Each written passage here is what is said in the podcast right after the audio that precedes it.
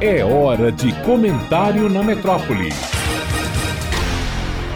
Ouvintes da metrópole, Raimundo Reis, de quem hoje pouco se diz, cronista, escritor, político, devoto desde sempre do velho PSD de Antônio Balbino, era uma figura excêntrica.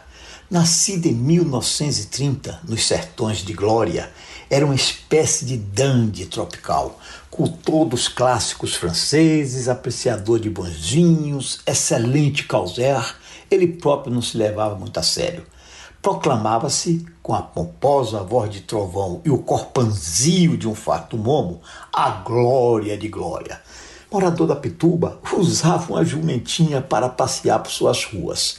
Arrastava chinelos de couro pelas redações a entregar suas crônicas, todas invariavelmente engraçadas, não importa de que tema tratassem: costumes, política, sexo, literatura, mulheres principalmente estas. Confesso balzaquiano que Raimundo era.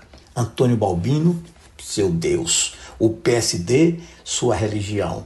O Diário Oficial, sua Bíblia. Porque em suas páginas é que está o pão que alimenta os políticos até hoje. As verbas e as nomeações para cargos públicos.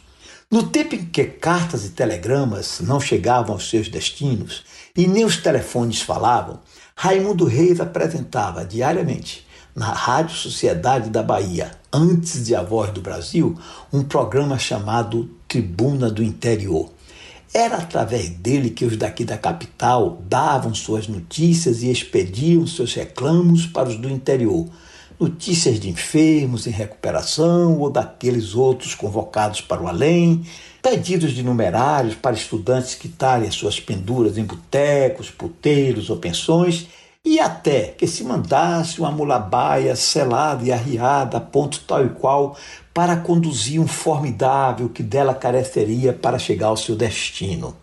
A bordo do prestígio do seu programa de rádio e com a ajuda da caneta de Balbino, Raimundo elegeu-se deputado estadual no início dos anos 60. Quando se deu a tentativa de invasão pelos Estados Unidos da Baía dos Porcos, em Cuba, em abril de 61, Raimundo Reis resolveu tirar um sarro logo em cima de quem? Do sisudo governador da hora, general Juraci Magalhães. Em retumbante discurso, assume as dores de Cuba e requer da tribuna da Assembleia que a Bahia acuda a indefesa ilha de Fidel e para lá desloque uma força-tarefa naval composta pelos velhos vapores da Companhia de Navegação Baiana, todos eles, o Mascote, o Navaré, o Cachoeira, o Canavieiras, capitaneados pelo João das Botas.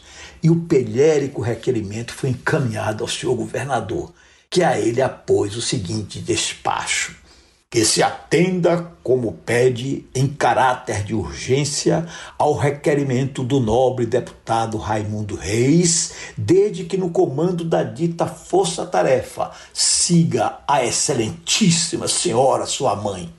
Cumpra-se, publique-se, desse fé, dizia mais o despacho, estampado no diário oficial. Riram todos, do PCDista requerente e seus pares até o tenista Juraci. Em tais tempos, a pândega política era bem mais suave e satírica da Bahia.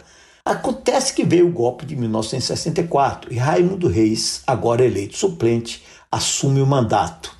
E eis que, na lista dos possíveis deputados a ter os seus mandatos cassados pelos milicos, lá estava o seu nome.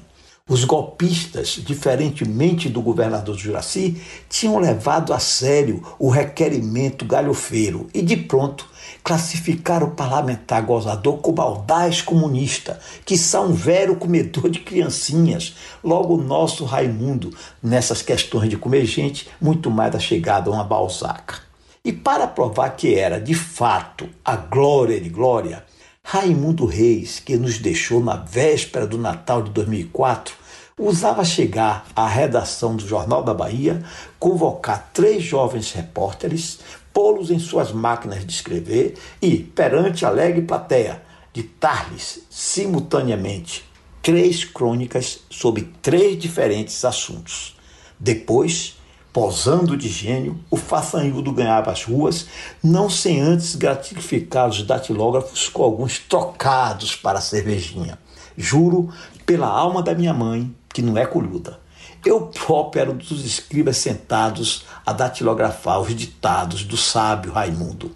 E quem quiser degustar um pouco mais do auto-intitulado A Glória de Glória, busque nos velhos sebos alguns dos seus excelentes e raríssimos livros. Fernando Vita, jornalista e escritor, agora bisavô de Otto Vita Costa, para a Rádio Metrópole.